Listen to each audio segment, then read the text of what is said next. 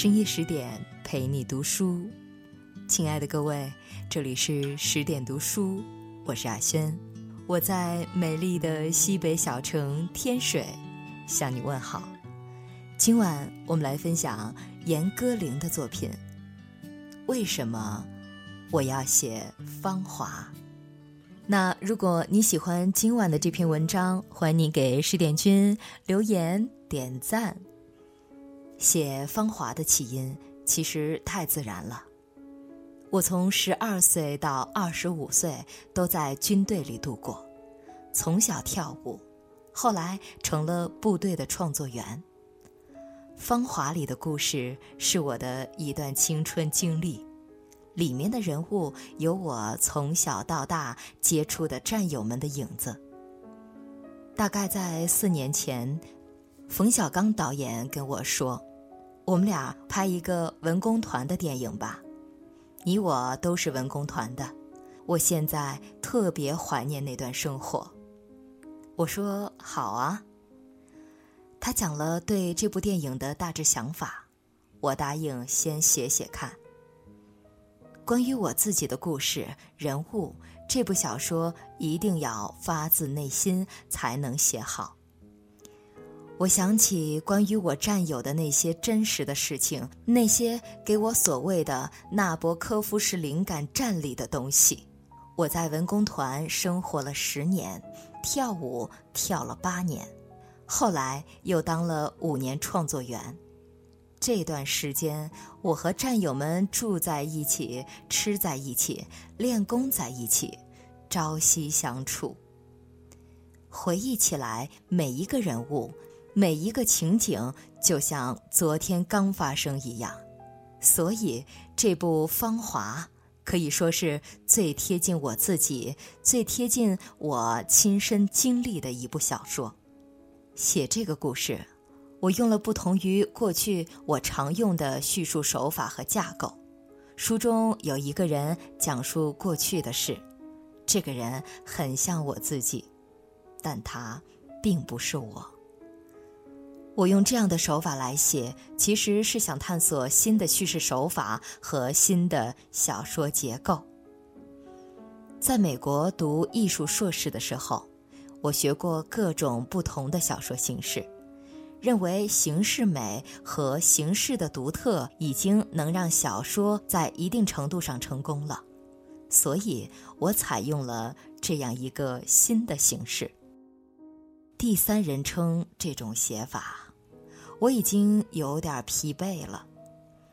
我写过很多本书，如果要找一个理由说服我自己再多写一本，那叙事方式的创新就是其中一个理由。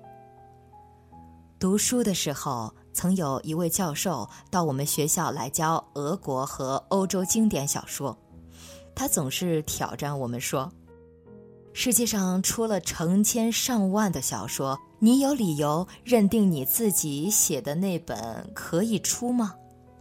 我常常想到这句话，可能我一生都在回答这个问题。这本《芳华》有诞生的理由。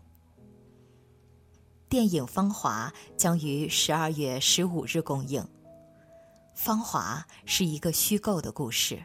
我在叙述人和我自己之间游离变换，似乎是真的，又似乎是假的。占取了一个虚实之间的便宜，所以讲了大量的真话，也讲了很多我对当年的一些战友，尤其是何小曼这样一个人物的忏悔，以及很多对青春里发生的一些现象的反思。有很长时间，我一直在想，人群里对一个弱者的迫害欲是从哪里来的？这是我们人性中的一个弱点。也正是由于这样的一个现象，导致了四个女兵不同的命运。黄轩出演《芳华》男主人公刘峰，《芳华》里的男主人公是那个时代的英雄模范式人物。那个时候，平凡即伟大，每个人帮每个人的忙。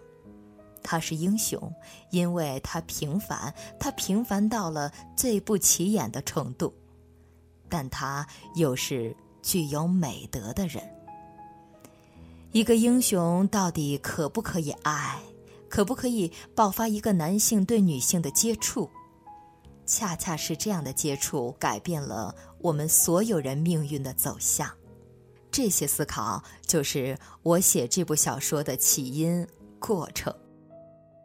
写完《芳华》以后，我跟小刚导演说：“我把小说发给你，但可能这不是你想要的那个文工团的小说。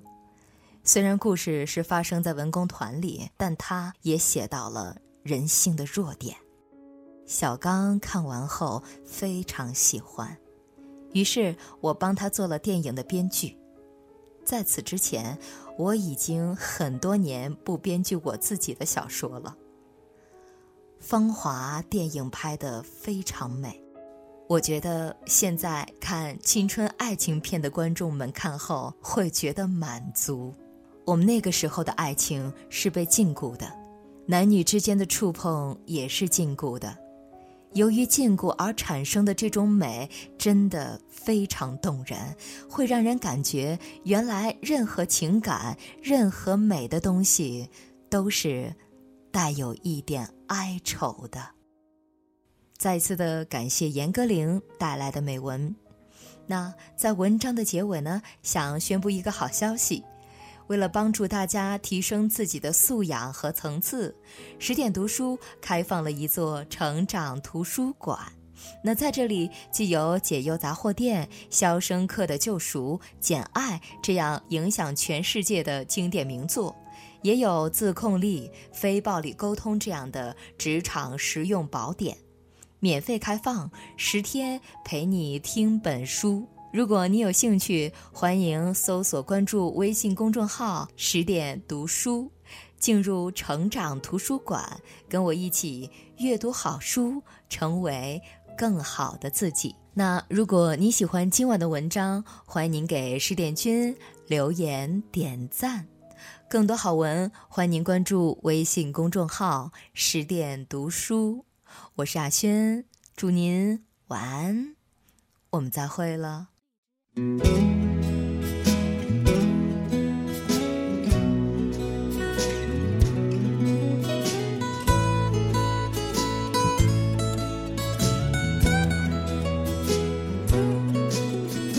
天黄昏开始飘起了白雪，忧伤开满山岗，等青春散场。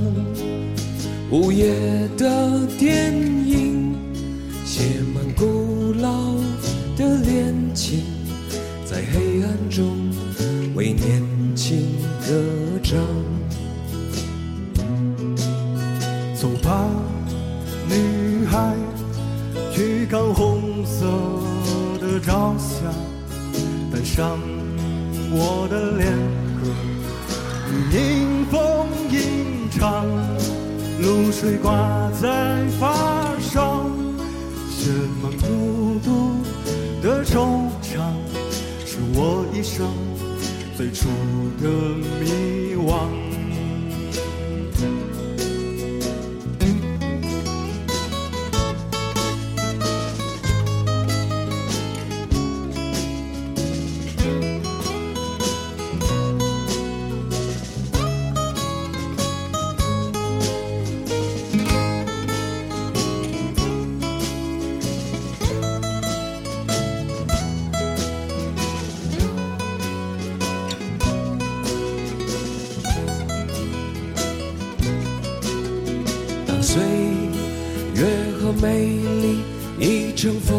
沉重的叹息，你感伤的眼里有旧时泪滴。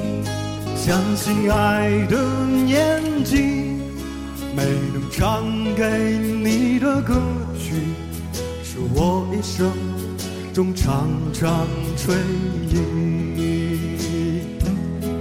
相信爱的年纪，没能。唱给你的歌曲，让我一生中常常追忆。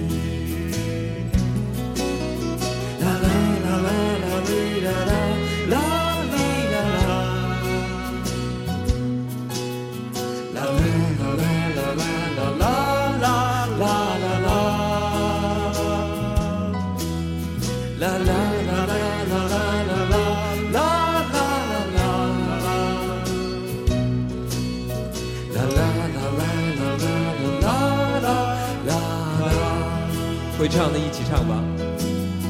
啦啦啦啦啦啦啦啦啦啦啦，啦啦啦啦啦啦啦啦啦啦，啦啦啦啦啦啦啦